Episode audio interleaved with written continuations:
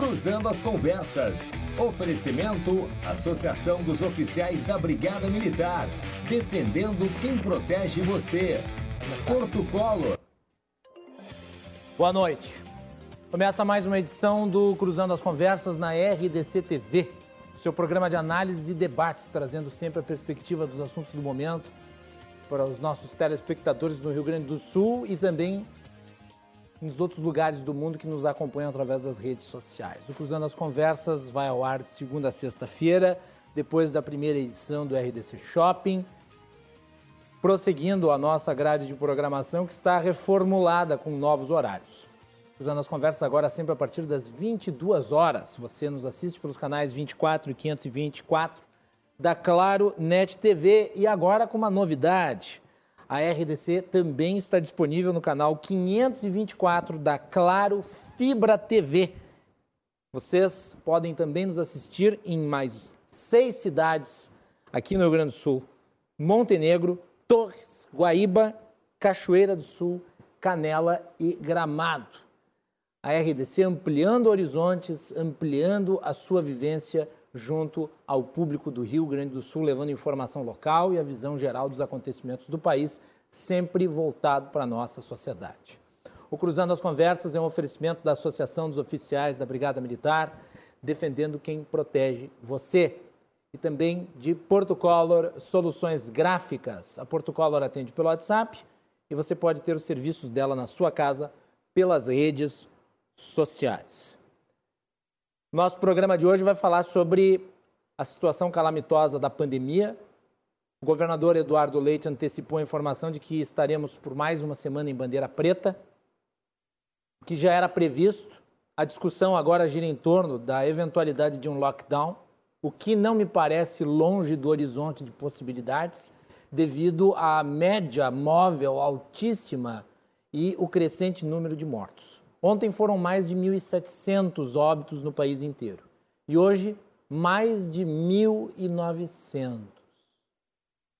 Não demorará, e será nos próximos dias, ultrapassaremos a terrível, a trágica marca de 2 mil mortos por dia, avançando numa velocidade espantosa para chegarmos a 300 mil óbitos. Eu não gostaria de ser portador de más notícias, mas é a realidade. E esse programa trata dela e nós vamos tentar aqui analisar a situação do Rio Grande do Sul como um todo também com a perspectiva dos uh, agentes públicos e dos profissionais da área, como nós estamos fazendo ao longo uh, das edições do nosso programa e voltaremos a tratar uh, desse assunto quantas vezes forem necessárias. Antes de apresentar os meus convidados, é necessário falar também da economia comentário de abertura é sobre o PIB em queda e a relação dele com a pandemia. Hoje também saiu o resultado do PIB de 2020, uma queda de 4,1%, a maior da série histórica. O Brasil, com isso, registra o pior período da história da sua, da sua economia.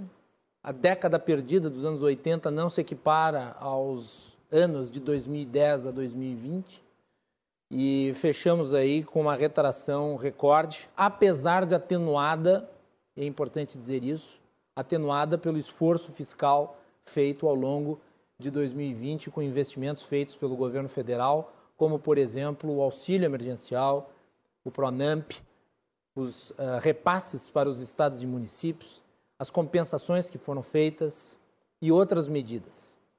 Ainda assim, 4,1% de queda no PIB de 2020. Um número que preocupa a todos, que 2020 era para ser um ano de recuperação.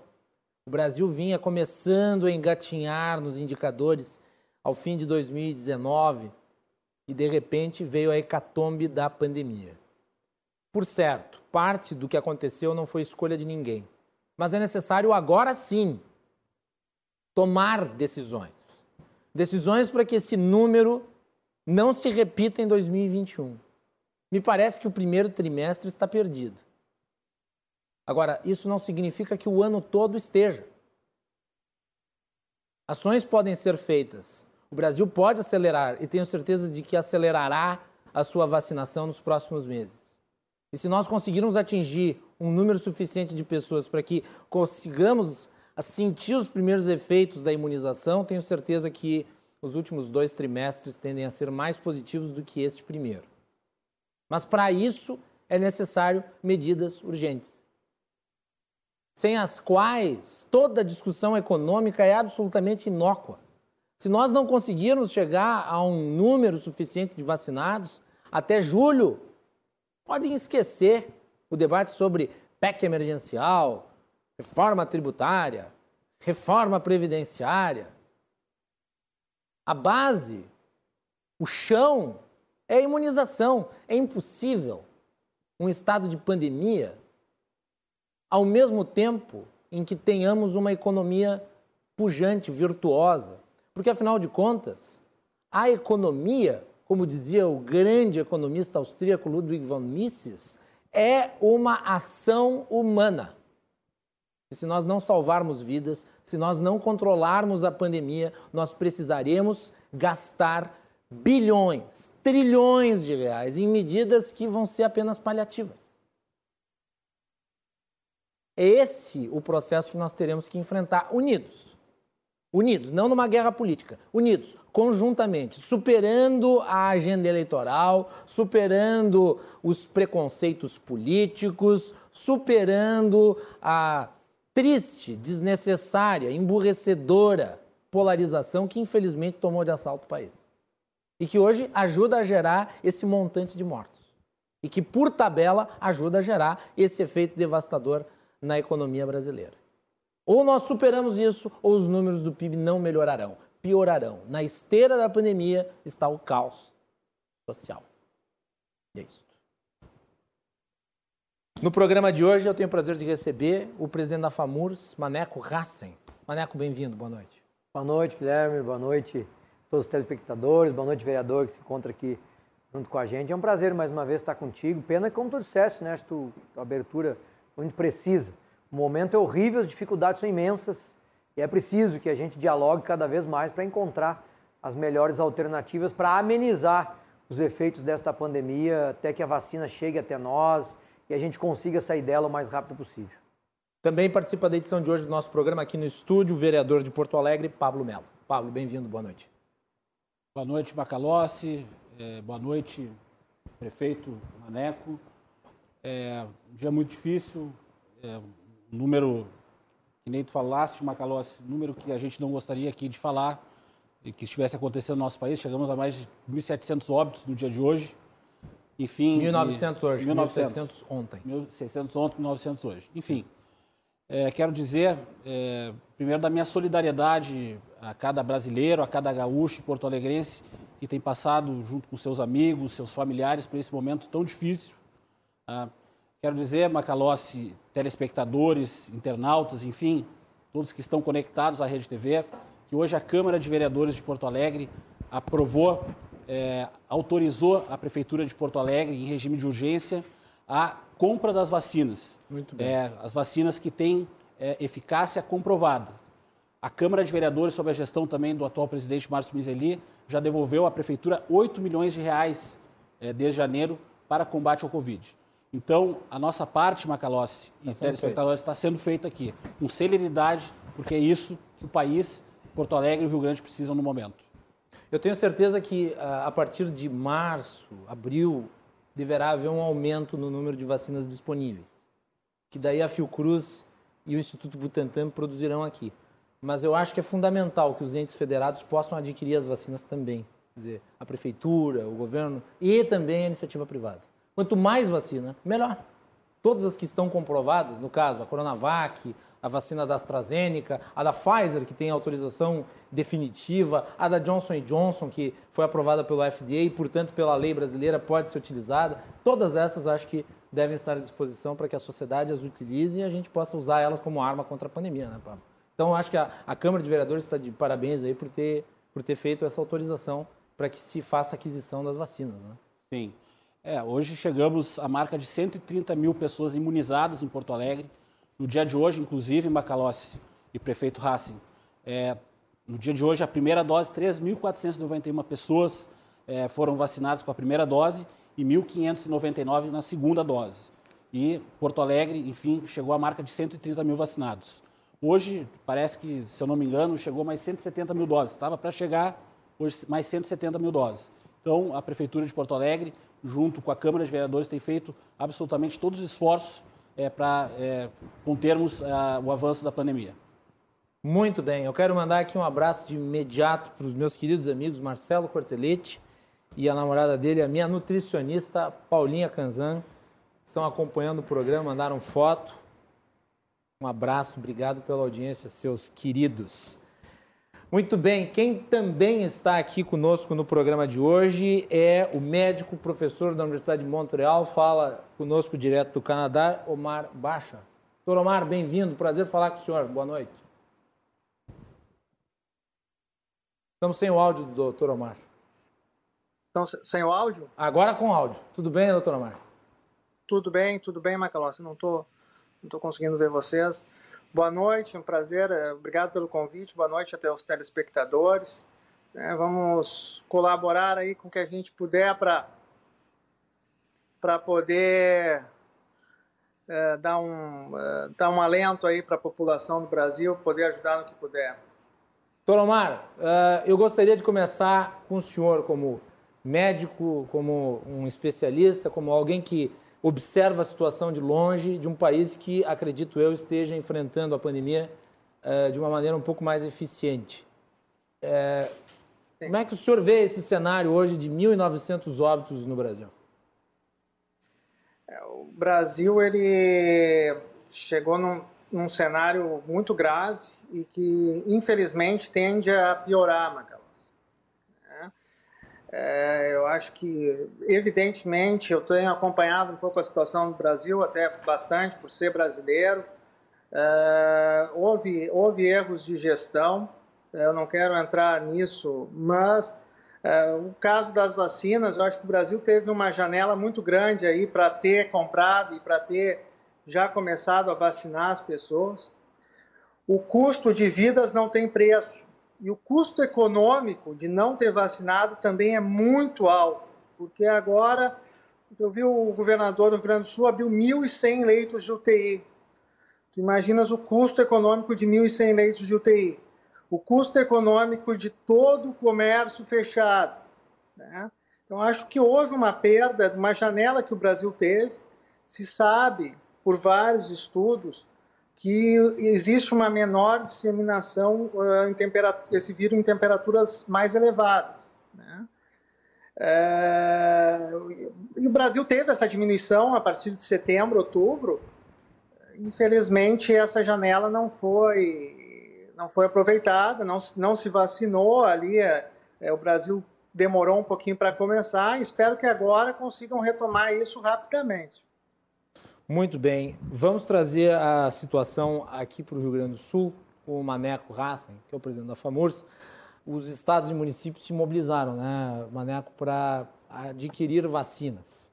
E agora, na esteira, o governo anunciou hoje, e eu acho que foi um, um anúncio adequado, importante, necessário. O governo federal anunciou a intenção de comprar as vacinas da Pfizer e da Johnson Johnson. Antes tarde do que nunca. Porque se não anunciasse agora, o Brasil vai ficar para 2022. Então, melhor ter essas vacinas no segundo semestre do que, do que tê-las em 2022. Então, correta a decisão do governo, adequada a decisão do governo, mas ao mesmo tempo os estados e os municípios começaram né, a busca por essas vacinas. E, inclusive, foi aprovada uma lei no Senado Federal relativo a elas. Eu gostaria que tu falasse um pouco sobre essa, essa, uh, essa mobilização dos estados e da, dos municípios, Maneco. Inclusive, o anúncio do governo sobre a, a, negociação com a Pfizer e a Johnson foi feito numa reunião hoje à tarde, que eu estava presente. Ah, tu estava reunião da CNM com os 27 associações de municípios do Brasil. Né? É, mas, infelizmente, o anúncio ainda genérico, né, Guilherme? Vamos comprar, estamos negociando, mas nenhuma, nenhum calendário concreto para que os municípios, os estados possam se organizar minimamente. E estas dúvidas e estas dificuldades que o governo federal tem é, é, feito para comprar vacina é que acabam, acabaram motivando os governadores e prefeitos a buscar uma alternativa.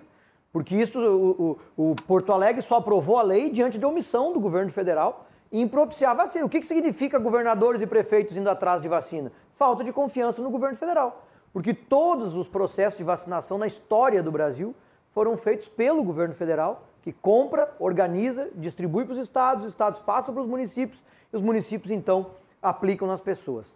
Diante desse cenário, os governadores estão se organizando. O governador Eduardo Leite já negociou com duas, dois, três laboratórios, já teve em conversa. Nós, pela FAMURS e os consórcios públicos do Estado, liderado pela Grampal, também estamos organizando um protocolo único, jurídico e financeiro para preparar os municípios gaúchos para a necessidade de comprar vacinas.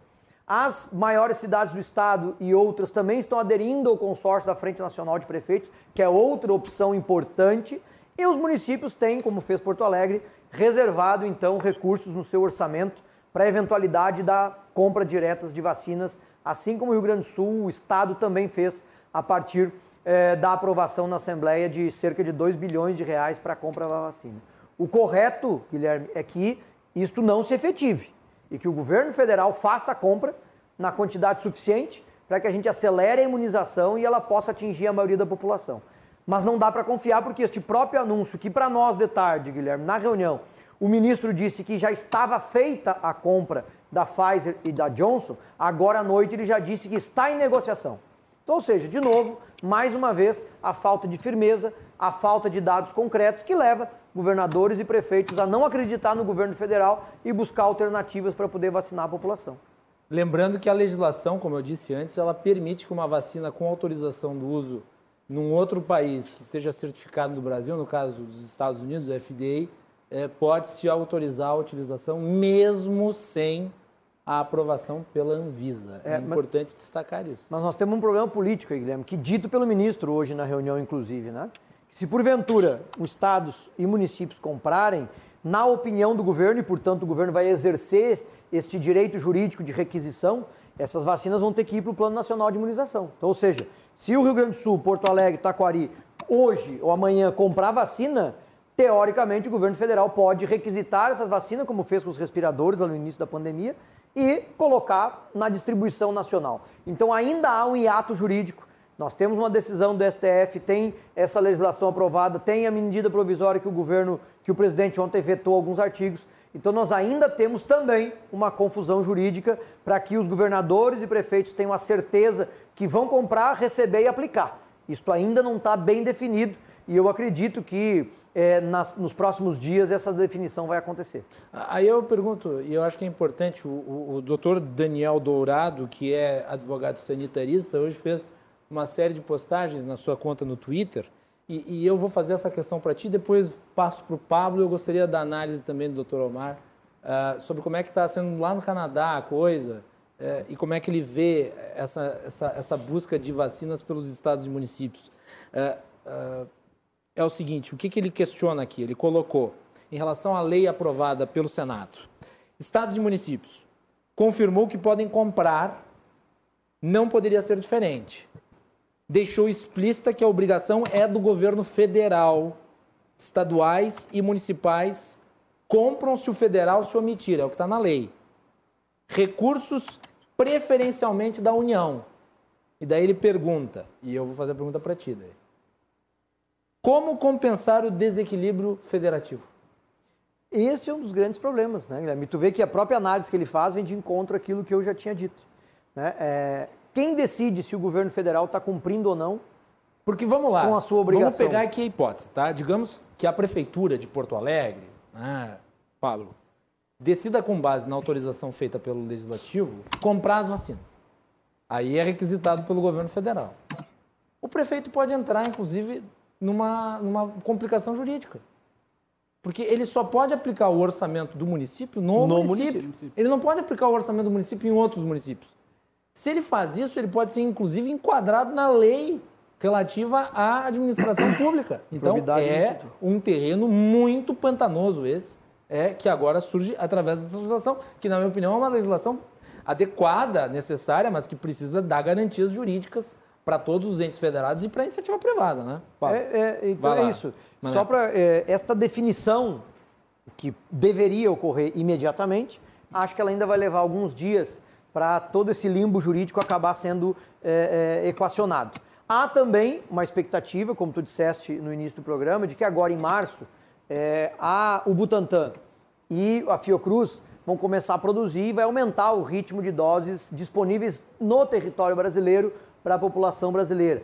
E isso também tem feito. É, é, os governadores é, é, não querem chegar ao limite, pelo menos é isso que eu tenho notado e tenho escutado, não querem chegar ao limite do enfrentamento com o governo federal. Ainda estão é, respeitando é, esta hierarquia federativa para não, não, não ser necessário este enfrentamento direto. Apesar de que nós já estamos quase nisto, vide aí a entrevista do governador Eduardo Leite esta semana e outros governadores também em face da acusação do presidente da República do último final de semana. Pablo. Acho que é importante destacar, é, Macalossi e Racing, é, o prefeito colocou algumas questões que são verdadeiras, acredito que tem erros e acertos para todos os lados. Eu não quero aqui, que nem colocaste, Macalossi, essa polarização e ideologização é, da pandemia tem feito muito mal a todo o nosso país. Mas o governo federal mandou recurso, sim, aqui para o estado do Rio Grande do Sul, combate ao Covid. Mandou? Mandou. Sim, mandou. mandou. mandou. E nunca mandou tantos recursos como mandou agora para o combate ao Covid. Então, teve recursos durante 2020, o governo federal parte, nessa parte, ele está fazendo a sua parte.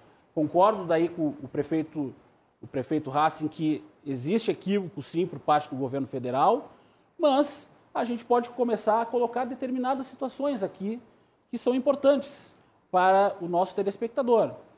É, como é que o governador é, coloca toda, que é merecido, a folha salarial dos funcionários em dia?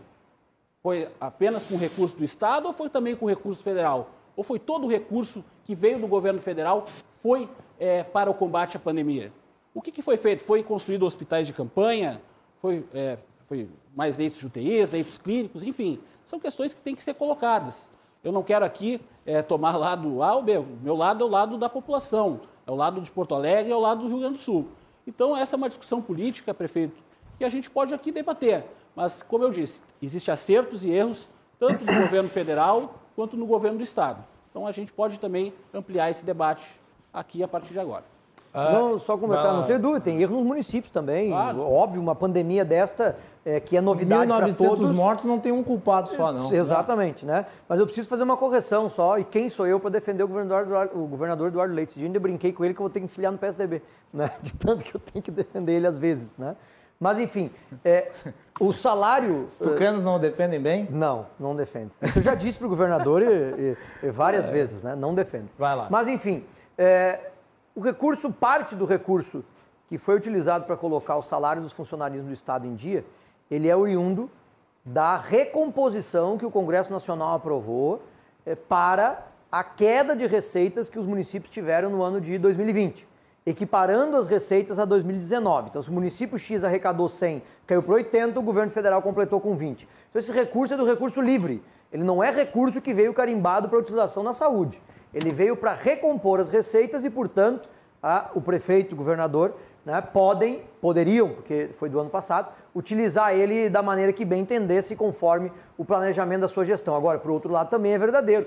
Os municípios e os estados receberam no ano passado recursos específicos para a utilização na saúde, mas que não chegam mas nem perto daquele recurso que o presidente divulgou no final de semana no seu Twitter. O presidente mentiu naquele Twitter ao misturar várias fontes de recursos, como se todas elas fossem para o combate à pandemia e aí induzem a população ao erro, achando que tem aquele monte de dinheiro para aplicar na pandemia, quando não é verdade. Ali, inclusive, estava eh, os recursos da Lei de Branco, que são da cultura, estavam ali somados também, né? Então, no neste caso, ponto. No caso, o presidente publicou no seu Twitter o valor total de repasses da União para estados e municípios. Exatamente. Mas neste total estão inclusos os valores relativos ao Fundo de Participação dos Isso Municípios, aí.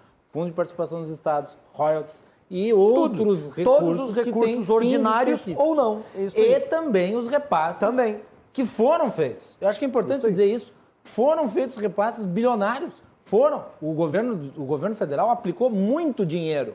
Mas não foi tudo não, aquilo que foi hum, colocado. Aqui no Rio Grande do Sul, para o Estado, não chegou um bilhão. Se tu somar com um dos municípios, aí sim. Sim, aí ultrapassa. Isso, no somatório. Isso, no somatório. Isso. somatório. Bem, uh, eu vou lá para o Canadá com o Dr. Omar e eu gostaria que ele falasse um pouco sobre como é que está sendo o processo de vacinação por lá. O Canadá está é, na frente do Brasil Uh, eu estou aqui acompanhando o site World in Data, que é um dos mais importantes aí de compilação de informações relativas à pandemia. O Canadá está uma posição à frente do Brasil uh, na questão da distribuição de doses por 100 mil habitantes. Uh, e eu gostaria que ele falasse um pouco sobre a, as vacinas. Afinal de contas, nós estamos buscando aí a vacina da Pfizer e a vacina da Johnson Johnson. A da Johnson Johnson, acho que é importante ressaltar, ela tem um aspecto muito importante ela é uma vacina de dose única. Ela é uma vacina de dose única, ela tem uma cadeia de logística mais simples, ela é mais adaptável, portanto, à nossa realidade. Fala um pouquinho para nós sobre isso, doutora Mar. Bom, Macalossi, o que, o que acontece aqui no Canadá, a Pfizer, é, é o Canadá comprou uma, um grande lote da Pfizer, suficiente para vacinar duas vezes a população. O que acontece é que esse lote atrasou muito, teve um atraso muito grande de repasses. A Pfizer estava fazendo uma duplicação da fábrica dela na Bélgica, que vai possibilitar que ela uh, faça 2 bilhões de vacinas por ano. Então, agora essas vacinas estão chegando muito mais rapidamente. Então, isso acabou atrasando. A previsão é que toda a população canadense esteja vacinada até outubro. O Canadá também aprovou a Moderna, Tá? E recentemente a da AstraZeneca. O que eu queria comentar também, Macalossi, é que é, tem se falado muito das vacinas, e eu abri falando isso, mas o Canadá controlou a pandemia de uma forma bem mais eficaz que o Brasil sem vacinação. E como tu mesmo mencionou, o Canadá só está uma posição à frente do Brasil. Então, por que essa diferença? Vai dizer, oh, o Canadá tem 30 milhões, o Brasil 210 milhões. Não. Proporcionalmente. Proporcionalmente falando, o Canadá tem menos das metade de mortes do que o Brasil. Eu acho que aí tem vários fatores. Eu, eu, vou falar aqui pelo meu estado, que é o estado de Quebec, aqui a gente chama de província.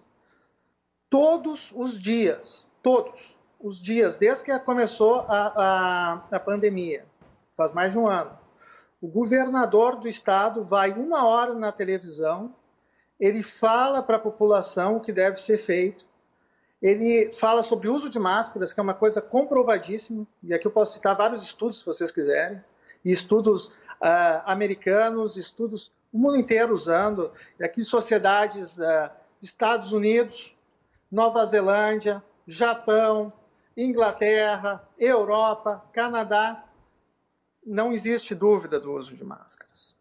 Tá? Falando da importância do distanciamento social. Então, aqui o Canadá, o comércio está funcionando. Mas o que, que se faz? Nós não podemos visitar amigos. Não podemos nos reunir em lugares fechados. Lugares de grande contaminação, como restaurantes, academias estão fechados, porque sabe-se que esses lugares têm uma grande contaminação. Tá? O que está aberto? Todo o resto do comércio lojas estão abertas, está tudo aberto. As pessoas vão com máscaras, as pessoas lavam as mãos é, e as pessoas colaboram, mas colaboram também porque foram instruídas, porque foram muito bem orientadas. Se fez muita propaganda nesse sentido. E isso salva vidas. Então, o, o meu estado, o tamanho do estado, é do tamanho do estado do Rio Grande do Sul. Aqui tem uma população de 10 milhões, o Rio Grande do Sul acho que está em 11, 11 e pouco. Nós estamos tendo, nós estamos no inverno, nós estamos tendo 19 mortes por dia, entre 11 e 19. Só hoje no Rio Grande do Sul foram 180. Então a, a diferença não está nas vacinas por enquanto. Eu acho que as vacinas é uma grande esperança, mas a diferença está na população se cuidar e a população ser bem orientada. Eu acho que tem muitas notícias divergentes, pessoas falando de um lado, pessoas falando do outro. As pessoas não sabem o que fazer, não sabem o que é verdade. E eu acho que isso é um erro do governo, é um erro. Eu não vou citar se é governo federal, se é governo provincial da, da, da cidade, se é governo federal. Eu acho que é um erro de as pessoas trabalharem juntas e vem, existe uma pandemia, existe uma coisa grave acontecendo e levarem isso a sério. Porque agora está toda a economia fechando, as pessoas estão ficando com. têm fome, as pessoas não têm trabalho e poderiam estar trabalhando mais se medidas básicas fossem tomadas. Pablo Mendes, é, eu vi uma manifestação tua na Câmara Municipal criticando lockdown, criticando as medidas restritivas. Fizesse, aliás, uma manifestação bastante incisiva em relação a isso. E eu gostaria que tu falasse a respeito. Porque talvez vá na contramão do que o doutor Omar uh, falou agora, e daí eu acho que pode haver uma discussão interessante aí sobre esse assunto aqui no programa. Vai lá. Na verdade, Macalossi, é, tudo aquilo que eu falei é, na tribuna da Câmara de Vereadores vai ao encontro do que o doutor Bachar falou. Porque nós queremos buscar um ponto de equilíbrio nisso tudo. Ah, ninguém aqui está sendo. Tem muitas palavras que estão na moda no momento, usado tanto pela direita, pela esquerda. É o negacionismo, é o obscurantismo, é, mas a ciência. Enfim, a Câmara de Vereadores, inclusive, está cheio de infectologistas, virologistas. Tem, tem nas redes sociais e se proliferam os milhões. Todo mundo entende sobre vírus agora. Então, mas, enfim, eu quero dizer que eu coloquei lá e vai ao encontro do que o doutor falou, lá de Montreal, é que nós temos que buscar um ponto de equilíbrio. O que mais se vê em Porto Alegre, prefeito, é aluga-se, aluga-se, vende-se e falência. Nós tivemos um primeiro lockdown em Porto Alegre no ano de 2020 e a economia da nossa cidade está à beira do colapso.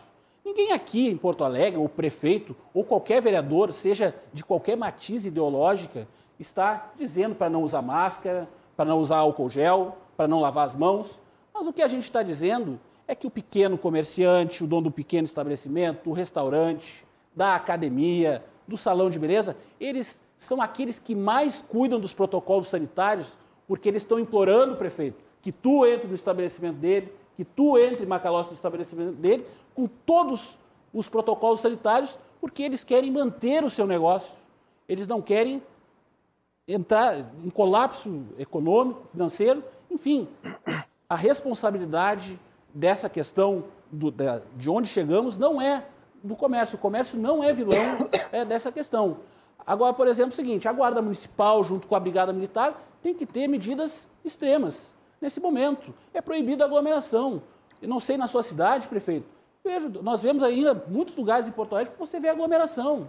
Então tem que ter uma corresponsabilidade entre o poder público e a população de não aglomerar, de exatamente usar as máscaras, lavar as mãos, manter o distanciamento social. Isso sim fará com que a pandemia entre é, numa linha é, numa linha decrescente. Então, na verdade, Macalossi, eu defendi sim que não haja uma não haja a aglomeração e que Porto Alegre não feche. A pandemia já está matando, infelizmente, muitos brasileiros, irmãos, irmãs, ainda morrerão, mas também haverão outros tantos gaúchos e brasileiros que também morrerão por pobreza, desgraça, enfim. E Pablo, como é que tu vê a decisão do governador de antecipar a bandeira preta por mais uma semana aqui no estado? Aí tem uma questão, Macalossi, e aqui quero lhe dizer, prefeito, que eu sou um municipalista por convicção. Eu acredito que nós temos que rever o pacto federativo, acredito que o, o governo federal não pode ficar com a grande fatia dos recursos, acho que o recurso no município é um recurso melhor gerido, porque a população vive nas cidades. E o recurso lá na cidade, a população pode cobrar do seu vereador e do seu prefeito. E nesse sentido, eu também sou a favor do municipalismo prefeito, nas decisões políticas. Ninguém conhece melhor o município de Taquari do que o senhor, que é prefeito de lá, conhece cada rua, cada avenida da sua cidade e cada morador. E aqui em Porto Alegre não é diferente. Os 36 vereadores, junto com o prefeito, conhecem a cidade como ninguém. A cogestão serviu, Macalossi, o que parece, quando todos os prefeitos concordavam com o governador. No momento que os, que os prefeitos começaram a discordar do governador, a cogestão já não serviu.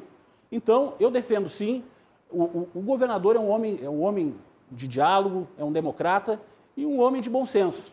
Mas a gente não é obrigado na política a concordar com tudo. Até, aliás, muitas vezes a gente cresce, é, são nas diferenças e é no bom diálogo político.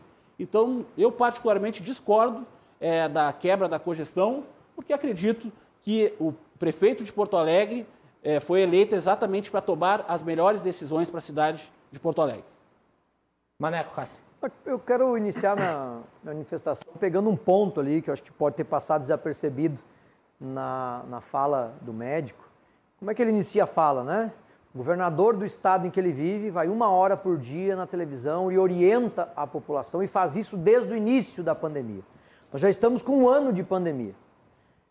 E justamente agora nós estamos no pior momento. Me parece que não é possível combater a pandemia agora com aquilo que nós estamos tentando fazer desde o início, que é convencer as pessoas e a nós mesmos do cumprimento das normas, porque se as normas até agora tivessem sido cumpridas, nós não teríamos recorde de mortes como tivemos no dia de hoje. Então, é, na teoria, eu concordo. Mas nós falhamos enquanto lideranças políticas. Nós falhamos. Nós temos um presidente da República que faz um ano que ele diz para as pessoas não cumprirem as normas de restrições, ao contrário do que o médico relatou. Nós temos um presidente da República que vai para a rua sem máscara, que promove aglomeração, que diz para as pessoas não se vacinarem, que diz para as pessoas saírem às ruas e não cumprirem as normas. Então, a educação da população não foi possível no país, porque nós passamos um ano debatendo qual era a maneira correta de se comportar. Aí e aí pergunto, não estou chegando nem nas normas de restrição. Fazer uma, de fazer uma provocação. Por favor. A provocação é a seguinte: tu não acha que esse tipo de declaração sua, Maneco, não incita exatamente o clima de conflagração política que não permite a gente avançar? Pode ser, Macalas, mas é preciso, num momento como este, em que nós temos recorde de mortes no país e no nosso Estado, nós precisamos ser claros nas nossas manifestações para a gente não continuar incorrendo nos eventuais erros que nós tivemos até aqui. É, todas as. Todos agora tu fala isso, amanhã debates... alguém ligado ao, ao, Bolsonaro lhe responde, aí vocês ficam discutindo. Tá bem, mas e qual é o caminho então? Se eu tenho convicção daquilo que estou dizendo, que é reafirmado, assinado embaixo por todos os cientistas sérios do nosso estado, do nosso país, e corroborado por todos os diretores de hospitais do Rio Grande do Sul, que nós precisamos é, é, é melhorar é, esta posição nossa no combate à pandemia, eu preciso reafirmar isto. E eu preciso dizer para as pessoas que neste ponto o presidente não pode ser seguido. Ele está fazendo errado, ele não muda a sua postura, e é esta postura do presidente que tem feito, neste um ano de pandemia, a gente perder mais tempo debatendo norma, regra e, e o que deve ser feito do que efetivamente fazer. Porque não se teve uma política central orientada, planejada e organizada que veio em todo o país organizando o combate à pandemia como deveria ter sido feito. Os governadores, desde o início, têm atuado sozinhos e os prefeitos sozinhos também, tentando achar o caminho. E no meio disso, a gente o tempo todo vendo se era aqui que estava certo, se era lá que estava certo. E bom, o resultado está aí. E agora nós precisamos adotar normas mais rígidas, porque aquelas que nós vínhamos adotando até aqui, evidentemente não deram resultado, longe, porque o número de mortes está Longe de esgotado. mim ser advogado do presidente. Todo mundo sabe que eu tenho as minhas críticas e eu as faço aqui. Mas aqui eu estou desempenhando o papel de estimular a reflexão e o debate. Os prefeitos e os governadores, em muitos casos, também não cometeram atos de absoluto de disparate. Por exemplo, nós vimos uma enorme roubalheira lá para o norte do país de recursos. Nós vimos aí casos como, por exemplo, o governador de São Paulo decretou bandeira vermelha no estado no Réveillon e depois viajou para Miami no dia seguinte. Agora nós tivemos o caso do Jean Loureiro, que é o prefeito de Florianópolis, né, também a mesma situação em Florianópolis, pegou e viajou para Cancún. Citar um exemplo... Dizer, eu acho que todo mundo errou também. Todo mundo, todo mundo não dá para dizer todo mundo, mas muita gente não, errou acho que todo mundo em errou. exemplos. Todo mundo errou. Aqui no Rio Grande do Sul, vamos pegar o exemplo do Carnaval. Nós, municípios, nós FAMURS, municípios do Litoral Norte, nós alertamos o governo do estado que era necessário uma ação preventiva com as forças de segurança no Litoral Norte para evitar aglomeração. Isso não foi realizado e todo mundo viu as aglomerações que teve no carnaval. Tentaram colocar a culpa nos prefeitos. O que, olha, as prefeituras não têm preparo, com exceção das maiores, para dissolver a aglomeração. E eu estou dizendo então, isso. Todo mundo errou. Eu estou dizendo isso pelo seguinte, dúvida. porque pode se concordar ou discordar da, da, da, conduta do presidente. Eu acho até que ele está errado uh, em relação à sua, à, à sua postura em relação à pandemia, mas ele tem mantido uma coerência inegavelmente, ele tem sido coerente. No que tange a questão da abertura econômica, o presidente tem sido co coerente. Não. Desde o início, ele disse: não sou a favor da, do fechamento, sou a favor dos negócios, da abertura, nós temos que enfrentar o vírus desse jeito e tal. Não estou entrando no mérito se está certo ou errado. Estou dizendo, ele está sendo coerente desde o início, essa posição não mudou. Agora, um governador que defende restrição e depois viaja para o exterior para passear, dá um exemplo que é uma absoluta contradição pro, pro cidadão. O cidadão fica olhando para ele e fala assim: ah, que bonito, o senhor foi lá desfrutar do bom e do melhor e eu vou ficar aqui restrito em casa. Eu não vou seguir a regra. Ou seja, a, a autoridade, em muitos casos, acaba se desautorizando. Concorda comigo? Absolutamente. E só quero, é, para finalizar aqui o meu raciocínio sobre isso, passar a palavra, é, é, a minha crítica principal, tenho várias outras, mas a principal na conduta do presidente são em relação àquelas normas que são com, praticamente consenso. O uso da máscara. Não tem quem diga para não usar máscara. Isso não, é praticamente consenso no mundo todo. É, manter o distanciamento social, não é a restrição econômica, é o distanciamento. Dois metros, não aglomerar, é, não ir andar de jet ski na praia cheio de gente, não ir na padaria levando 50 assessores chamando as pessoas para tomar um café com ele, como ele fez. Né? Então eu estou questionando aquilo que é o básico, que é o que o vereador falou, né? que, que defendeu aqui, não fechamento como? Não fechar é a gente cumprir o básico. O que, que o doutor nos relatou? Que lá não fecha por quê? Porque lá cumpre o básico. E o básico no Brasil foi o tempo todo questionado, debatido e colocado em dúvida por quem deveria ser o primeiro a defendê-lo, que é o presidente da República. O básico: usar máscara, álcool gel, distanciamento social. Toromar, uh, deixa eu lhe perguntar. O senhor, o senhor mencionou aí a questão do, do combate à pandemia sem a vacinação. E eu tenho para mim que testagem em massa e monitoramento são muito mais efetivos do que lockdown. Tu faz o lockdown, aí tu fecha, tu fecha e tu de fato achata a curva. Agora, se tu não reabrir com segurança, ou seja, se não reabrir monitorando, Exato. isolando, identificando quem está contaminado e com quem este alguém teve contato, Tu reabre para depois fechar. Que foi o que aconteceu no Brasil ao longo do ano 2020 e que está acontecendo em 2021 de novo. Ou seja, ao invés de nós evoluirmos nas nossas políticas, nós estamos repetindo os mesmos erros. Agora, agora fez esse, esse, esse, esse, essa bandeira preta aí, eu não vejo, eu não vejo ninguém investindo em monitoramento e testagem. Já que não tem vacina Exato. disponível, tem teste disponível. Vai lá, doutora Mar. Macalossi, é, primeiro eu vou, eu vou, vou vir para esse, esse, esse ponto, que é um ponto muito importante, mas primeiro eu queria uh, falar um pouquinho sobre a palavra e a forma que ela é usada, lockdown. Né? Eu acho que tem que diferenciar o lockdown total, que é prender as pessoas em casa, elas só poderem sair para comprar comida ou em caso de emergência médica, do distanciamento e restrições sociais.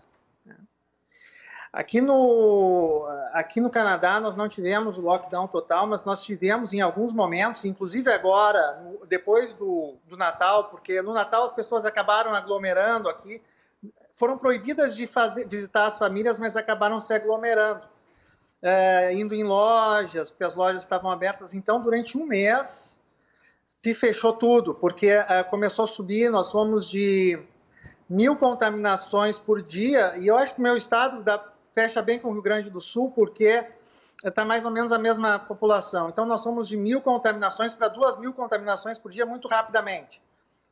E aqui nós temos 700 UTIs, só fazendo um parênteses, no Rio Grande do Sul tem 2.100 estão lotadas. Aqui as 700 estão cento e poucos casos só.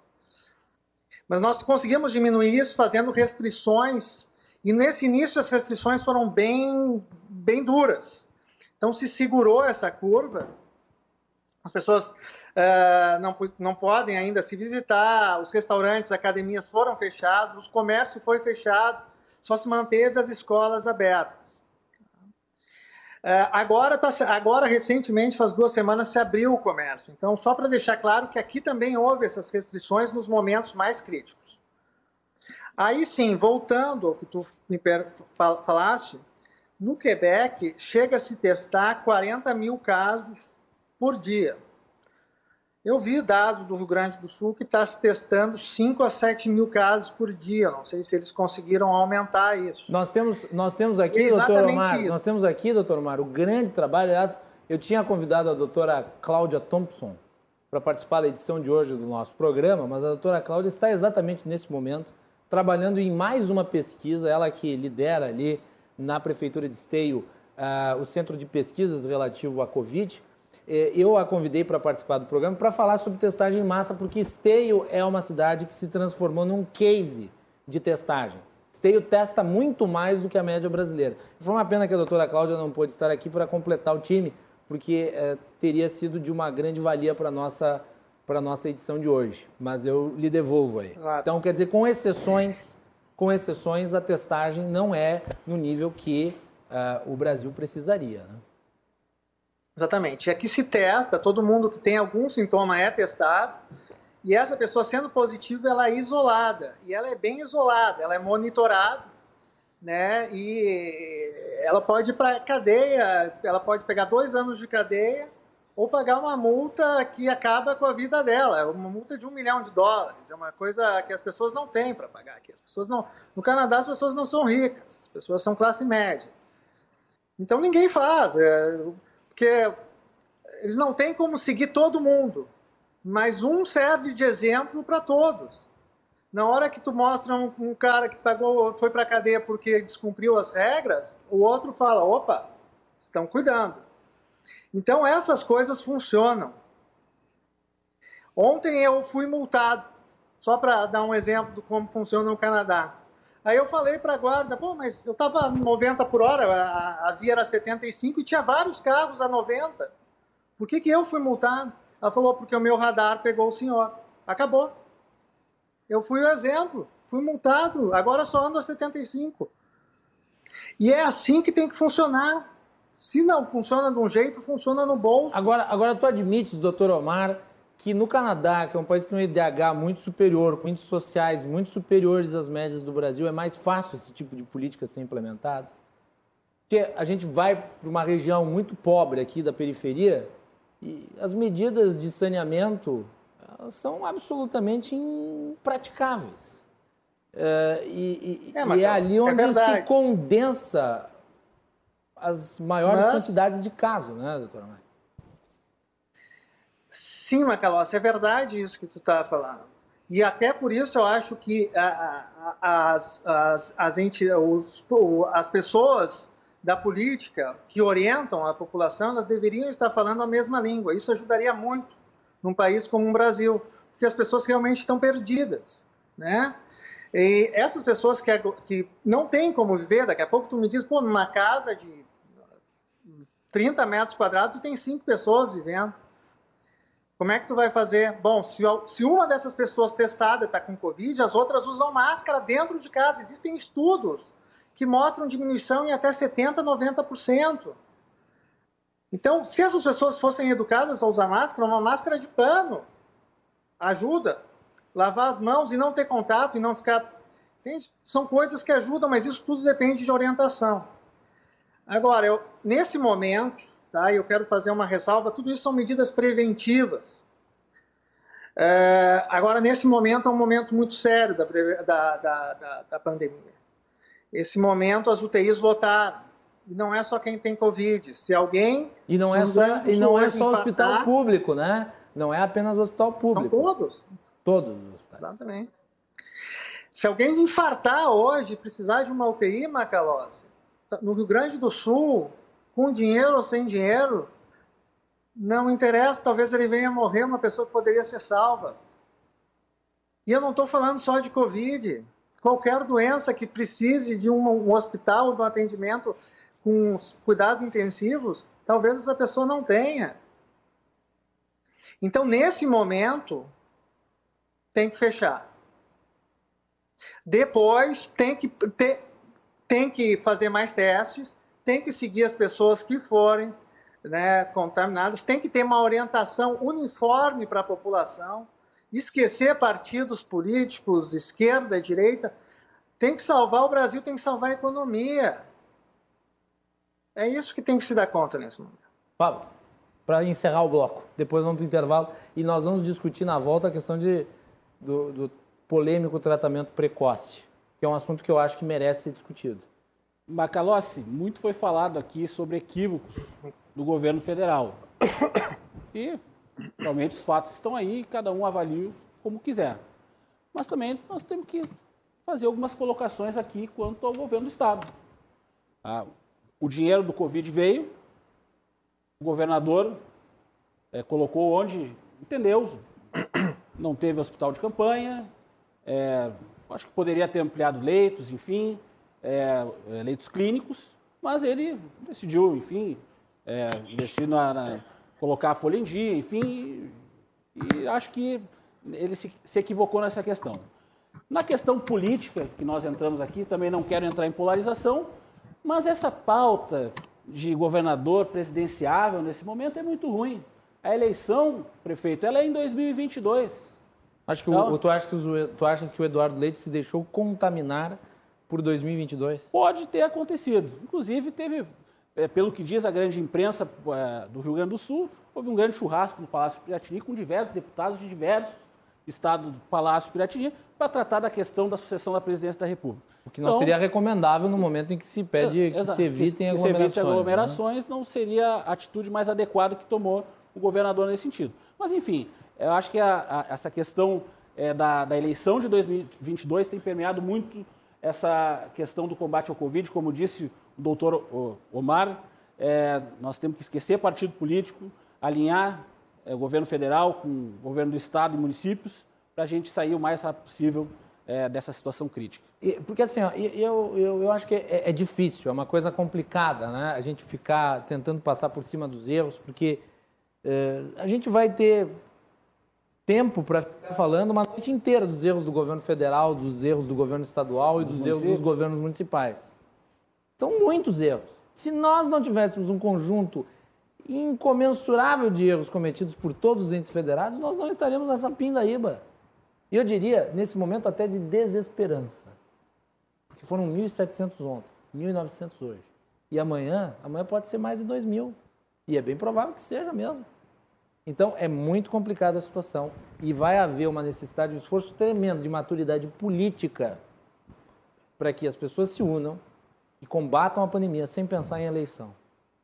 Depois da briga da eleição, quando todos estivermos vacinados e saudáveis, a gente briga. Agora, enquanto a gente tem uma pandemia descontrolada matando de roldão brasileiro, é absolutamente, seria até desumano ficarmos nessa briga política. Vamos fazer um break. Na volta nós vamos falar novamente aí sobre vacina, vamos falar sobre a, a polêmica do tratamento precoce, que aqui no Brasil continua gerando debates. E eu quero a opinião dos meus convidados aqui, Maneco Rassen, Pablo Mendes e também uh, Pablo Melo e também Omar Baixa, que está direto do Canadá participando, uh, falando por videoconferência aqui no Cruzando as Conversas. Nós já retornamos. Bem bom o programa, né?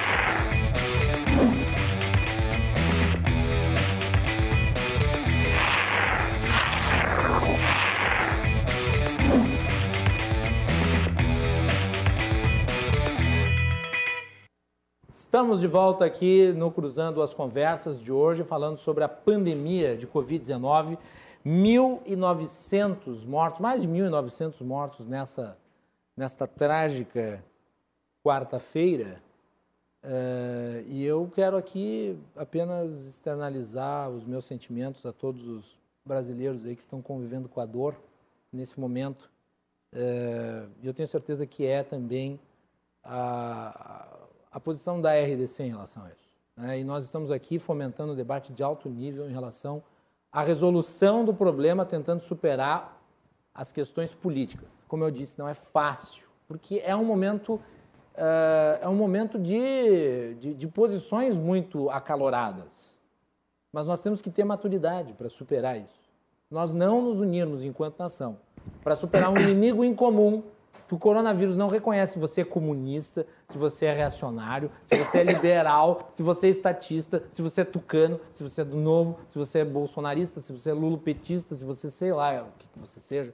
Ele vai te infectar e se você pegar uma variante muito violenta da doença, você pode morrer. Ainda mais nesse momento em que os hospitais estão lotados e que as pessoas não morrem nem porque estão com Covid, mas porque não tem atendimento. A pessoa está com Covid, ela poderia, se ela tivesse atendimento, se recuperar e não se recupera porque ela morre esperando o atendimento.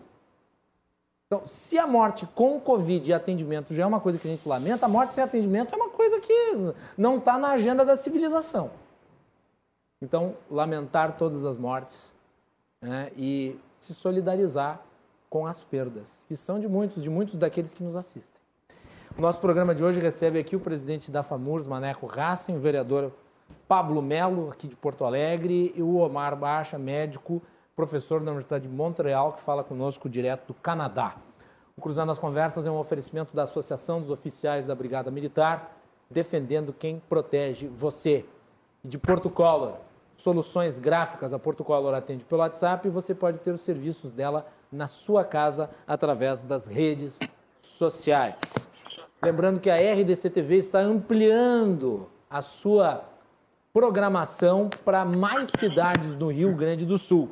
Você assiste todos os nossos programas através dos canais 24 e 524 da Claro Net TV e agora através do canal 524 da Claro Fibra TV, as pessoas que moram em cidades como Montenegro, Torres, Guaíba, Cachoeira do Sul, Canela e Gramado também podem acompanhar a nossa programação RDC ampliando os seus horizontes.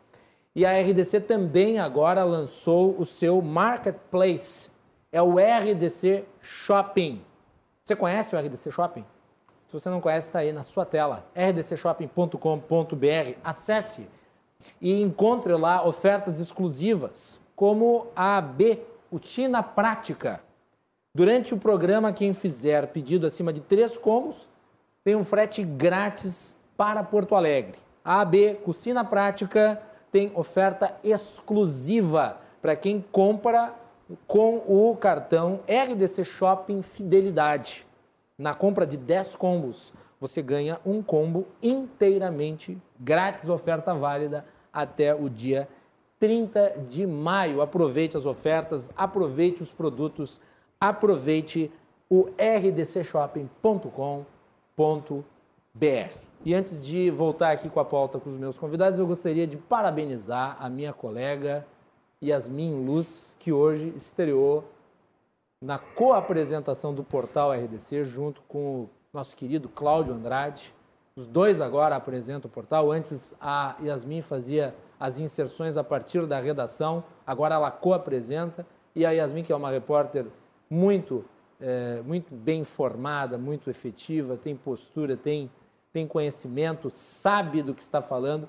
Agora brilhanta também a apresentação do portal RDC e eu convido os senhores que nos acompanham a também acompanhar o portal de segunda a sexta-feira, às 14 horas, a nova programação da RDC, agora portal apresentado por Cláudio Andrade e Yasmin Luz, as notícias do dia, os fatos e os comentários, né? Eu participo, Armando Burdi participa e vem muita novidade aí na RDC TV.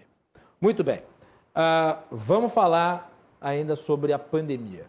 Eu pedi para, hoje à tarde eu pedi para que a nossa produção colocasse o vídeo da instalação do container uh, no uh, Hospital Moinhos de Vento. Então, aí está sendo feito, isso, foi, isso me foi enviado pela assessoria do Moinhos de Vento. Tá? Uh, é um container para colocação de corpos caso haja demanda, porque é importante dizer isso. É, no momento não há. Foi uma medida preventiva. Isso circulou nas redes uh, e eu acho que nós temos que tomar cuidado com o tipo de informação que é divulgada por aí, porque algumas pessoas tinham a impressão de que esse container estava lotado de corpos. Não, ele está sendo instalado e esperamos, e eu creio que o Hospital Moinhos de Vento também espera, que ele não seja necessário. Né? Uh, as imagens foram enviadas, então, e por que, que elas foram enviadas? Elas foram enviadas para provar que ele foi instalado, mas que não necessariamente está sendo utilizado, como vocês podem ver, não está sendo utilizado nesse momento. Então, para esclarecer, nós temos que tomar muito cuidado com as informações, porque cuidado é necessário. Agora, o clima de pânico, o clima de pânico não é construtivo. O clima de pânico apenas gera mais problemas. Então, isso é importante de destacar. Paulo, ah, sobre a lotação dos hospitais na capital. É, o hoje... prefeito Sebastião Melo, eu acho que é um esforço que deve ser reconhecido. O, o prefe... Desculpe, mas eu vou falar. É, eu falo o que penso e, e, é o que penso. O prefeito Sebastião Melo foi, uh, foi torpedeado na mídia nacional de uma forma que eu achei muito injusta. Ele foi pintado como um negacionista, coisa que o prefeito Sebastião Melo não é de forma nenhuma. É que o prefeito vai atrás das vacinas, O prefeito está atrás das vacinas, o prefeito está fazendo um esforço hercúleo na abertura de, é, de leitos de UTI, que são fundamentais, não para se acabar com a pandemia, mas para dar atendimento a quem precisa nesse momento. Então, ele foi torpedeado por isso, eu achei injusto, e, e aqui eu estou falando porque eu falo o que eu acho que deve ser falado, e eu gostaria da tua avaliação em relação ao andamento da abertura de leitos. De fato, né? criar leitos não vai diminuir o índice de contaminação. Sim. São duas medidas que devem caminhar juntas. Mas nesse momento não pode deixar de abrir leitos, senão as pessoas vão morrer nos corredores. Fala um pouco sobre isso. Sim, Macalossi, prefeito Hassen, é, nós hoje temos 671 é, leitos de UTI no SUS, mais 271 é, nos hospitais privados. Dá uma conta de 962 leitos é, em todo uh, o sistema de saúde de Porto Alegre. Nós, nós abrimos mais 14 postos de vacinação na nossa cidade, chegando hoje a 35 postos de vacinação. Então, absolutamente todos os esforços têm sido feitos, tanto com o recurso da Prefeitura, com o apoio da Câmara de Vereadores de Porto Alegre, no dia de hoje, Macalossi. Então, esse é o sistema. Uh, foi incrementado, inclusive, nos últimos 10 dias, mais de 100 leitos no sistema hospitalar, eh, nos hospitais de Porto Alegre. Então, é, há um esforço é, de toda a coletividade, da classe política, enfim, com todos os segmentos da sociedade é, para o enfrentamento é, do Covid-19. Maneco, no Rio Grande do Sul, como é que está isso? Como é que as prefeituras estão enfrentando a situação? Como é que está a busca por abertura de leitos? Nós estamos chegando, inclusive, no limite da abertura de leitos, né? pela lotação e por todos os hospitais do interior terem feito todos os esforços, inclusive de espaço físico, para ampliar leitos. Né? Citava aqui no intervalo para o vereador o exemplo da minha cidade, Taquari, tem 10 leitos, está abrindo mais 3 né, no espaço que é disponível. Lajeado, nos últimos dias, abriu, se eu não estou enganado, mais seis ou oito leitos, Hospital de Estrela também. Então, ou seja, todos estão se esforçando ao máximo, mas isso tem uma limitação física, física no sentido de espaço físico, e tem uma limitação também de equipes, que no interior há uma dificuldade ainda maior de contratação de equipes do que aqui na capital. E como tu disseste, isto não é também a medida que vai nos tirar desta pandemia. Ela obrigatoriamente precisa ser feita, foi Sim. feita no Rio Grande do Sul, no início da pandemia, nós tínhamos cerca de 950 leitos, hoje estamos ultrapassando 2.100 leitos, então, ou seja, um aumento de 126% em todo o estado, esforço coletivo, município, sociedade, porque lá no início teve muita doação de empresas e da o sociedade de modo estado geral. aumentou em 120% o número de UTIs. E o governo pode... federal, isso é um trabalho O governo coletivo. federal investiu em UTIs, Sem botou dúvida. dinheiro, importante. E, dinheiro e equipamentos. Sim, né? é importante. É, então, é, isso só foi possível porque teve um esforço coletivo, da sociedade, inclusive, volto claro. a repetir, porque teve muita doação de equipamento no nosso hospital, foi um exemplo. Então, é, é, mas o momento ele é muito delicado. E hoje nós temos, se eu não estou enganado, vereador hoje mais de 100 pessoas aguardando na fila no estado para acessar leitos de UTI uma tendência de aumento nos próximos dias e que nós todos temos que estar em alerta para poder cumprir as normas e diminuir essa curva, porque senão aquele, aquele container que está vazio pode encher e justamente é o que nós não queremos. O simples fato, Macalossi, só para comentar isso, do Moinhos de Vento, instalar um container para receber corpos já tem que nos assustar e já tem que nos deixar muito mais preocupados do que a gente estava. Uh, antes de passar para o doutor Omar, eu gostaria de, de uh, colocar aqui o vídeo uh, da coletiva do governador Eduardo Leite, que foi feita na segunda-feira. O governador, segunda ou terça-feira, quando é que foi a coletiva que o governador falou sobre os investimentos do governo terça. federal? Terça-feira. Na terça-feira, o governador Eduardo Leite fez uma contundente resposta ao presidente da República. O presidente publicou nas redes sociais o volume de repasses uh, da União para os estados e municípios, e daí se instalou aquela, aquela, aquele debate todo. Uh, mas eu resolvi questioná-lo sobre um outro assunto, que é o financiamento dos leitos de UTI, Maneco. O financiamento dos leitos de UTI no estado pela União. Essa foi a minha pergunta. Eu vou pedir para que a Ana coloque no ar aí o trecho do vídeo em que o governador me responde. Porque a primeira pergunta que vem da imprensa é do Guilherme Macalossi, da RDC TV e da Gazeta do Povo, uh, que diz o seguinte: sobre os repasses federais, qual tem sido o nível de investimento direto da União em UTIs no Rio Grande do Sul? Uh, então a secretária aqui só para explicar a lógica do financiamento, justamente do custeio desses leitos de UTI, que o Estado faz com seus recursos, parte né, uh, desse custeio, que tem o apoio federal da União. Uh, mas também tem uma pergunta aqui que é importante ser esclarecida, que é, em relação ao mês de dezembro, o governo federal deixou de financiar 8.816 leitos uh, de 12 mil para 3.187 leitos. Quantos desses no Rio Grande do Sul?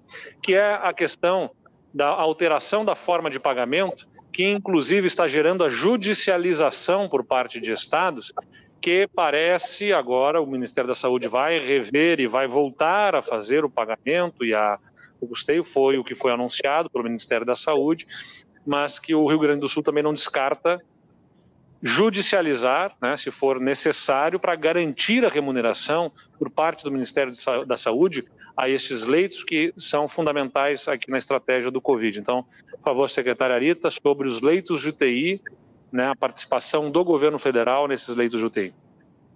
O governo federal uh, remunera R$ 1.600 por leito dia. No início do ano que passou, as habilitações eram por 90 dias, depois diminuíram para 60 e alguns até para 30 dias. Então, nós temos muitos leitos ainda na, com, custeados pelo Ministério, daquele, uh, daquele número de leitos ampliados especificamente para a Covid, mas neste momento nós estamos sem cobertura, sem cobertor para 218 leitos. O Estado tem na, colocado recursos enquanto o Ministério da Saúde não habilita, que, aliás, realmente esse número na, foi, foi dito que haveria, haveria uma diminuição, mas o Ministério, na última tripartite, que é um colegiado que reúne estados e municípios, na sexta-feira, se comprometeu que sairia a portaria, que ainda não saiu. Ah, de outro lado, também, nós ah, temos que frisar aqui que se não fosse a grande colaboração dos hospitais, e, certamente muitos deles precisam deste recurso, mas há uma expectativa que tão logo na, o Ministério nos coloque o recurso do fundo estadual e imediatamente a gente está transferindo. Até o presente momento, como eu já falei, na, entrou no Fundo Estadual de Saúde 107 milhões de reais sobre as habilitações de leitos de UTI e esse recurso foi transferido para todos os sobre gestão estadual através de aditivo aos contratos de prestação de serviço. Está aí a pergunta que eu fiz na coletiva de terça-feira e que o governador e a secretária estadual de saúde responderam. E eu gostaria do comentário dos meus convidados. Eu vou pedir só um pouquinho de paciência para o doutor Omar, é, mas eu acho que é importante aqui ouvirmos antes o, o Maneco, que é o presidente da FAMURS. Vai lá, Maneco. Importante ali a colocação da secretária, mas é, este, este atraso no pagamento de recursos, ele infelizmente ele é, é costumeiro, não na pandemia, já de antes da pandemia. O governo do estado também costuma atrasar repasses. E nesta pandemia, todos os hospitais do estado, a, a última preocupação tem sido como financiar. Porque lá em Taquari, por exemplo, comentava aqui, são 10 leitos de UTI habilitados junto ao governo federal, mas hoje o prefeito abriu mais três e que ele não sabe quem vai pagar, ele simplesmente abriu. Seja o que Deus quiser, vamos salvar as pessoas e depois nós vamos ver esse tipo de situação. O Hospital Bruno Borne de Lajeado, da mesma forma. Então, hoje, hoje tenho certeza absoluta, a prioridade dos hospitais do Estado é abrir o máximo de leitos, salvar as pessoas e depois discutir é, o atraso e o financiamento e quem paga a conta. É certo que vai ficar um passivo. Há depois ainda toda uma discussão aqui em Porto Alegre também vai ter certamente por conta Ou seja, dos convênios, haverá judicialização. É, dos convênios que tem com as especialidades, por exemplo, né, que tem meta para cumprir, que não vai ser possível cumprir agora durante a pandemia. Vai ficar um passivo para debater depois, mas que é depois. Agora é concentração total e os recursos da União, os recursos do Estado, eles têm sido todos eles fundamentais para tudo isso. A habilitação dos leitos, ela sempre foi assim, uma queda de braço, um, um puxa, estica, né? Aí, aí, habilita, daqui a pouco desabilita, e tu tem que ir lá pressionar para habilitar de novo. Aí faz uma portaria com data retroativa, enfim. Esse é, essa é a realidade da saúde dos municípios, dos hospitais no Brasil e no Rio Grande do Sul. Mensagem que a gente recebe aqui do meu querido Rodrigo Luzardo. Ele diz o seguinte: com relação às manchetes do contêiner do Moinhos de Vento, cabe salientar que o hospital, até onde sei, não possuía uma câmara de acondicionamento muito grande. É um hospital com um foco muito mais eletivo do que emergencista. Por isso, a notícia acaba sendo um pouco sensacionalista, causando pânico que neste momento é desnecessário à população. Um abraço ao Pablo e ao Maneco. Obrigado aí pela mensagem, meu querido Rodrigo Luzardo. Eu não sei qual que é lá a condição do Moinhos de Vento. Meu ponto aqui foi esclarecer que o container foi contratado, está instalado, mas não está sendo usado. Pablo, as tuas considerações, depois vamos lá para o Canadá. Vai lá. Macalossi, prefeito, telespectadoras e telespectadores, e aqueles que nos acompanham nas redes sociais. Dinheiro não dá em árvore. A, a quebra da economia também reflete na, no, no atraso dos recursos aqui para o Rio Grande do Sul, nos recursos do Rio Grande do Sul, do governo federal, dos seus repasses. Então, nessa queda brutal do PIB, aqui no primeiro trimestre, que já é, está colocado de 4, menos 4%, né, Macalossi? Então, é, é, a economia já gerando seus efeitos negativos no sistema de saúde que está saturado em todo o país. Então, por isso que eu tenho defendido o ponto de equilíbrio entre saúde em primeiro lugar, com certeza, mas também não deixarmos é, quebrar a economia da nossa cidade, do nosso estado, do nosso país. Dinheiro não dá em árvore. E precisamos cuidar também da parte econômica da nossa cidade, do nosso estado, do nosso país. E assim, é importante destacar, né? O custo de se manter uma UTI, né? Não é barato. 80 mil um leito mês. Uma pergunta que chega aqui, Maneco, se o governo estadual está em dia com os repasses ordinários aos hospitais do interior? Sim, está em e dia. E, e, quanto que foi passado nos últimos 12 meses? Tá. Está em dia. É, o governo do estado mantém o pagamento em dia e parcelou parte da dívida que tinha com os municípios herdada dos governos anteriores. É, aquilo que estava empenhado, o governo parcelou e colocou em dia.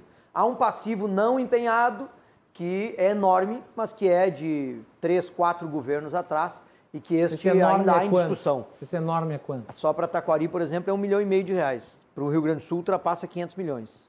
Mas é um passivo que os municípios têm hoje na contabilidade lá para cobrar do Estado, sabe-se Deus quando. Né? Mas é, os repasses agora estão em dia, é, já fazem é, um ano e meio, dois anos que eles permanecem em dia.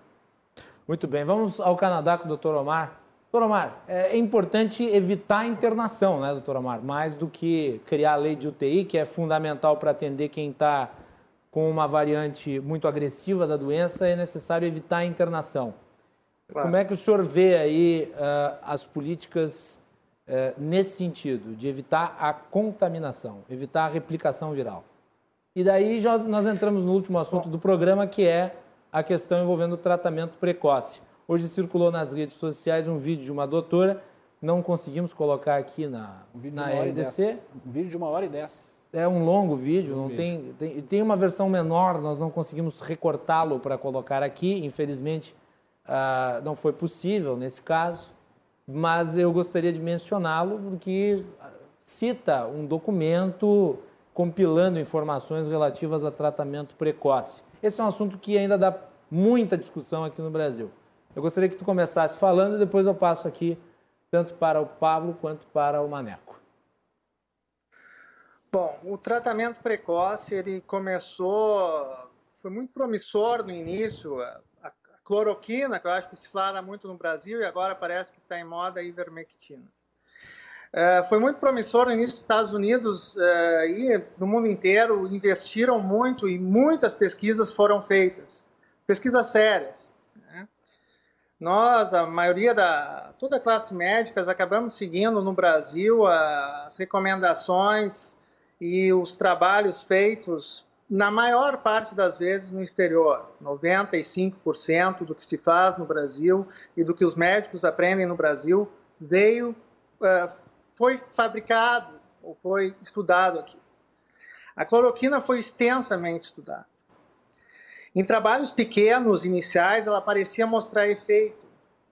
Só que se viu que esse vírus, ele contamina, de cada 100 pessoas, mais de 99 vão sobreviver. Ele contamina muito e ele não mata tanto. Então, em trabalhos pequenos, ela não teve validade. Em trabalhos maiores, em que ela foi publicada, ela não mostrou nenhum efeito. Algumas vezes, efeitos deletérios. No início, os Estados Unidos, antes desses trabalhos saírem, o FDA, que é o equivalente à Anvisa nos Estados Unidos, publicou uma recomendação de urgência para o uso da cloroquina e os médicos americanos estavam usando. Isso até mais ou menos. O presidente, na época, o presidente Donald Trump chegou a usar. É, é, ele não ele chegou a usar preventivamente, não é, quando ele teve ele disse que ia tomar, ele disse que ia tomar e depois ele disse que ia, se tivesse algum efeito colateral ele avisava. Isso. Então, isso até junho. Em junho saíram alguns estudos muito importantes que mostraram efeito zero os Estados Unidos acabou com a ordem emergencial e eu revisei agora, antes de vir falar contigo, o, uma recomendação do NIH. O NIH é o Ministério da Saúde dos Estados Unidos, que contraindica o uso da cloroquina nos Estados Unidos. Eu também revisei as recomendações do Canadá, da Nova Zelândia, da Comunidade Europeia, ah, da Inglaterra e do Japão todos contraindicam o uso da cloroquina, seja em prevenção, seja em, trata em tratamento precoce. Prevenção, ou seja, antes de pegar a doença ou quando a doença foi colocada. Tá? Nenhum usa e muitos contraindicam. Quanto à ivermectina, ivermectina também, em estudos uh, de laboratório, ela mostrou efetiva, ação efetiva contra uh, uh, vírus em doses 100 vezes utilizadas nos seres humanos. É, fica difícil é, é, usar, é impossível usar, na verdade, essas doses nos seres humanos, porque mataria qualquer pessoa. Vários estudos novamente feitos.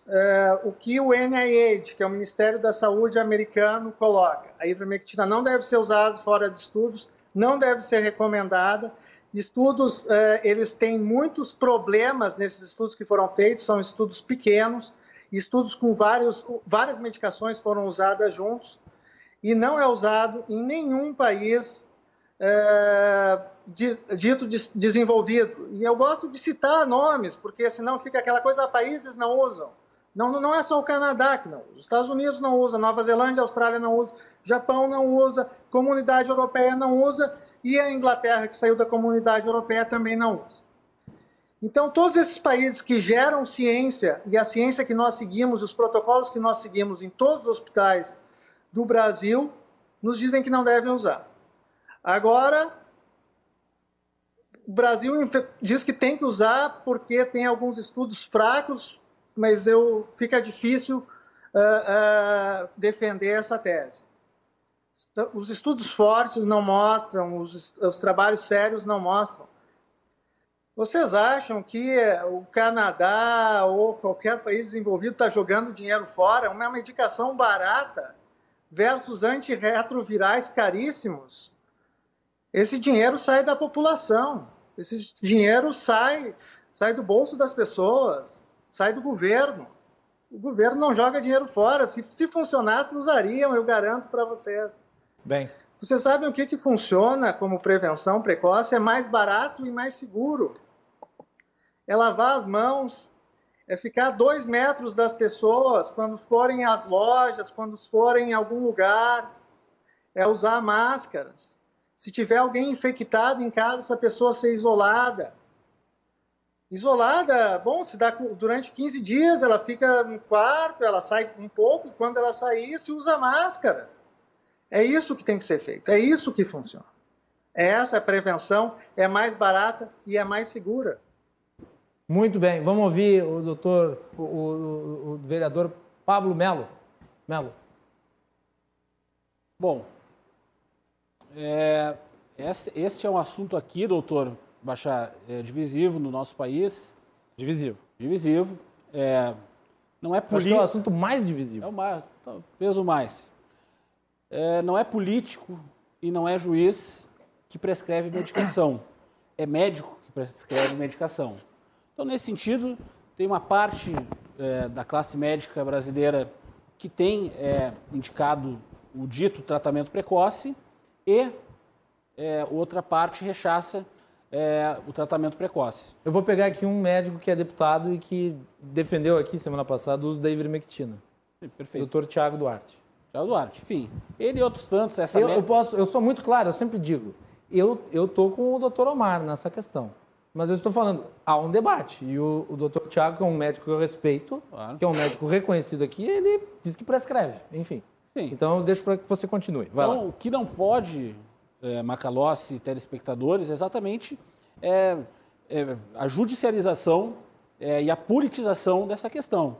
É, a Prefeitura de Porto Alegre que adotou, e, e, como tu mesmo colocaste, o prefeito foi chamado de negacionista, obscurantista e outras tantas palavras aí que estão em voga, é, ele apenas disse o seguinte: é, a Prefeitura de Porto Alegre, essas medicações que estão ao governo federal, ele autorizou a, os postos de saúde terem é, os remédios da, do tratamento precoce e, se algum médico dos postos de saúde indicar e o paciente anuir, é, o, o paciente pode ter acesso a esse tratamento. Então, é, e, é... e, a prefeitura não botou um centavo. Não botou um centavo. Só, só, autorizou. Só autorizou. Caso o médico prescreva. E, e, tem que ser com a prescrição do médico. Exatamente. Então, o que eu quero aqui finalizar na minha, na, nas minhas colocações nessa pauta que tu colocaste, Macalossi, exatamente. Quem prescreve, é, quem prescreve medicamento é médico. Não é político e não é juiz. Maneco Raça. Concordo com o vereador, mas preciso lembrar que quem prescreveu essas medicações no Brasil foi o presidente da República, não foi o médico. Iniciou por ele este debate, apresentando esta medicação e apresenta até hoje como solução para o coronavírus. O presidente, por várias vezes, fez esta defesa da medicação, tratamento precoce, como solução para o coronavírus. E a partir dele se desencadeou um movimento político para a defesa desse medicamento como solução para o coronavírus. E aí, claro, obviamente, médicos acabam acatando, outros não. Alguns prefeitos querem botar, outros não. Mas iniciou através do movimento político do presidente da República. Então, a, ao dizer não politizar a questão, a única pessoa que eu me lembro que politiza a questão da pandemia no país é o próprio presidente. Ele politiza a medicação, ele politiza a vacina, né, ao dizer que não podia comprar da China e agora está comprando, e, e, politiza a utilização da máscara, não aglomerações, etc, etc. Então, é, é não estou entrando no mérito me, me, por não ser médico, mas tendo a confiar na tese aventada não só pelo doutor aqui, mas pelos maiores especialistas do mundo e pelos fatos. Se isto funcionasse, as nossas UTIs não estavam lotadas e nós não teríamos ontem e hoje recorde de mortes no país, no estado e nas nossas cidades. Se isto funcionasse, ainda que nem todos tenham tomado, mas no mínimo teria diminuído o número de mortes e o número de casos, nós não estaríamos nesse caos todo que nós estamos vivendo hoje. Né? Então, o grande problema disto, é, para além do que nós já comentamos, é a, o tratamento precoce, kit, coronavírus, etc., é passar para as pessoas uma falsa sensação de segurança.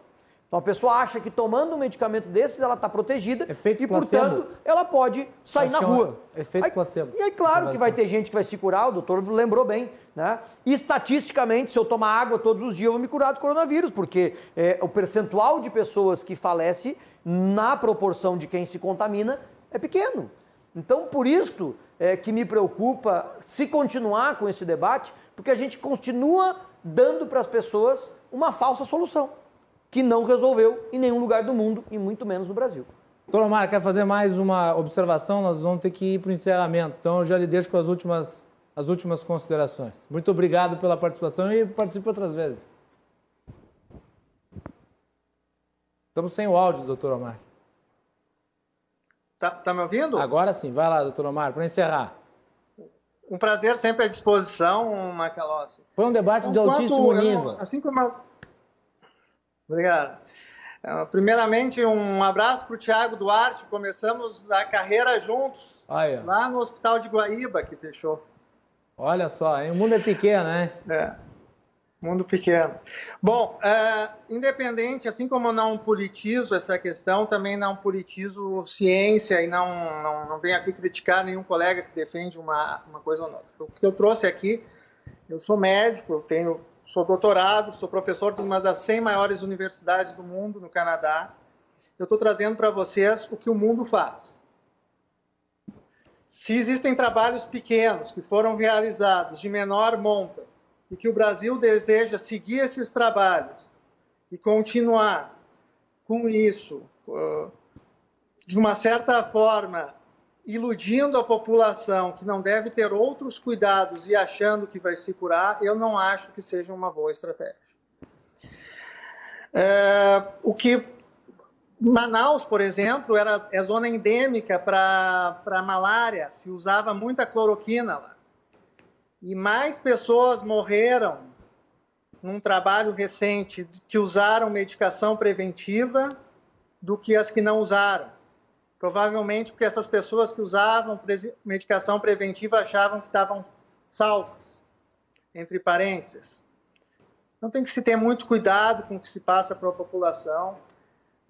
Eu vejo que talvez alguns colegas também tenham politizado essa, essa questão e eu espero que a ciência prevaleça. A Sociedade Brasileira de Infectologia não recomenda.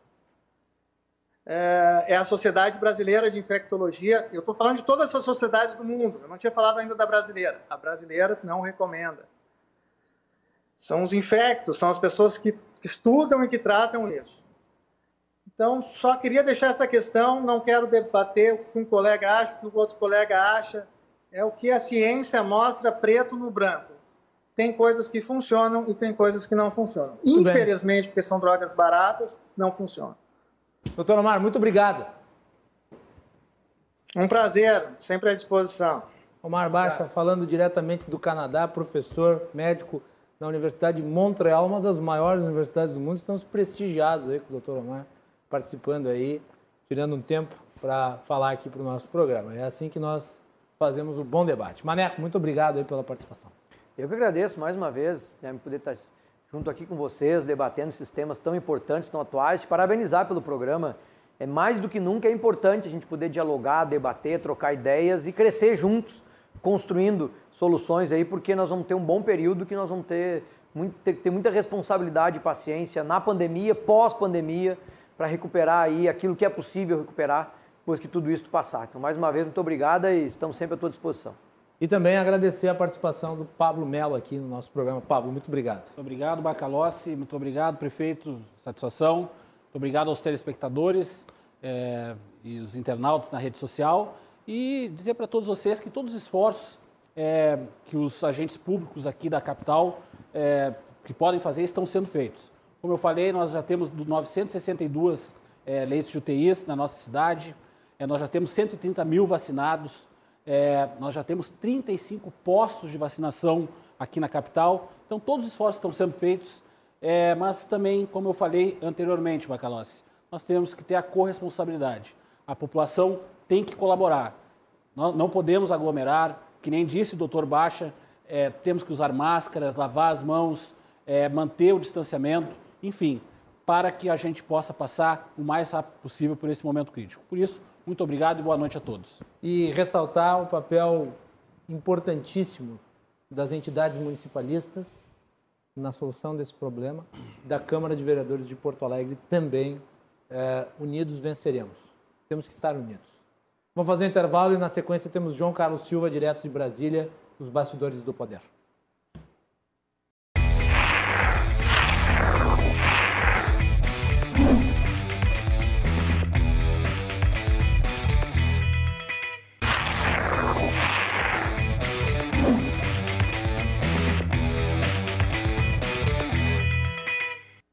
Estamos de volta aqui na RDC, conclusando as conversas, o seu programa de análise e debates, trazendo sempre a perspectiva dos assuntos do momento, com a opinião dos nossos convidados aqui no nosso estúdio e também nas redes sociais. Hoje nós tivemos um grande, uma grande análise sobre o problema da pandemia, com as participações do Dr. Omar Baixa, direto do Canadá, também de Maneco Racing, presidente da FAMURS, e Pablo Melo, vereador aqui na capital.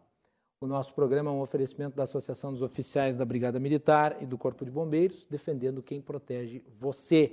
E também de Porto Color, soluções gráficas. A Porto Color atende pelo WhatsApp e você pode ter os serviços dela na sua casa através das redes sociais. Nós não conseguimos contato com o João Carlos Silva e eu vou aproveitar o último bloco para noticiar que o governo do estado, ainda em relação à pandemia, uh, recorreu ao STF para reestabelecer o ensino presencial para educação infantil e primeiro e segundo anos do ensino fundamental.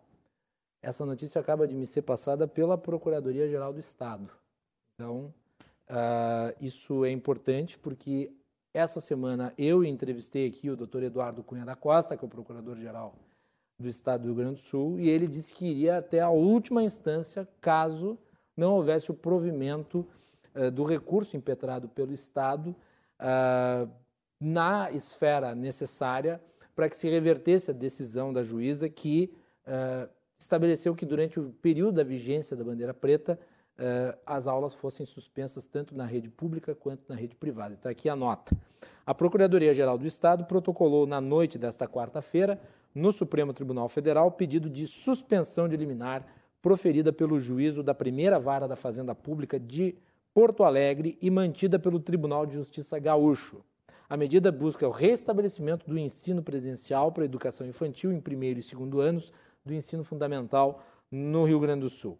Conforme exposto pela PGE, a decisão combatida, decorrente de ação pública ajuizada pela Associação Mães e Pais pela Democracia, implica grave lesão à ordem e à saúde públicas, motivo pelo qual deve ser suspensa. Destaca também que o conjunto das medidas adotadas pelo Poder Executivo é bastante rigoroso diante do agravamento da crise sanitária no Rio Grande do Sul e que a decisão configura intervenção judicial sobre os atos normativos expedidos pelo Poder Executivo com vistas ao enfrentamento da pandemia causada pelo novo coronavírus, impactando diretamente sobre os limites e contornos do princípio da separação dos poderes. Além disso, em suas razões, a Procuradoria-Geral do Estado reafirmou que as aulas presenciais seriam restritas à educação infantil e aos anos iniciais do ensino fundamental, reduzindo-se assim a movimentação de pessoas e, consequentemente, a circulação do vírus.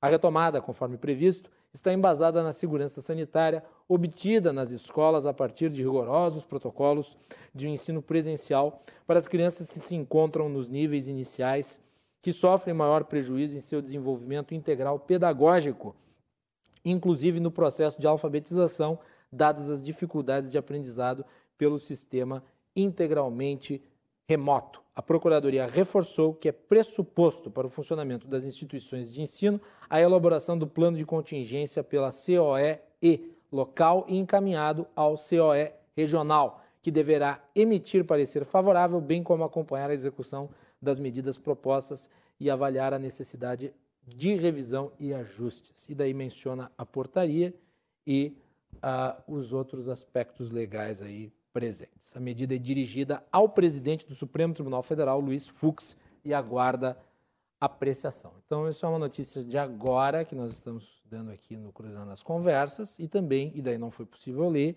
me foi encaminhada aí uh, a ação movida pelo governo do estado junto à Procuradoria Geral do Estado. E é isso, vamos ver qual que vai ser a decisão proferida pelo STF em relação a esse tema. Nós vamos repercutir isso certamente ao longo da nossa programação. Voltamos amanhã com uma entrevista com o presidente nacional do Partido Novo. O presidente nacional do Partido Novo dará uma entrevista exclusiva amanhã aqui para o Cruzando as Conversas, falando sobre a economia brasileira e o ambiente político no país e também sobre o Partido Novo. Voltamos amanhã. Boa noite.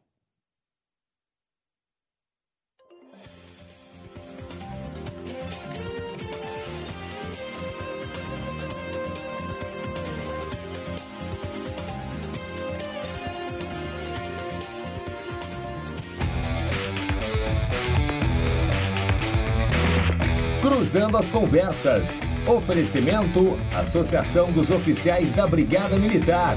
Defendendo quem protege você. Porto Colo.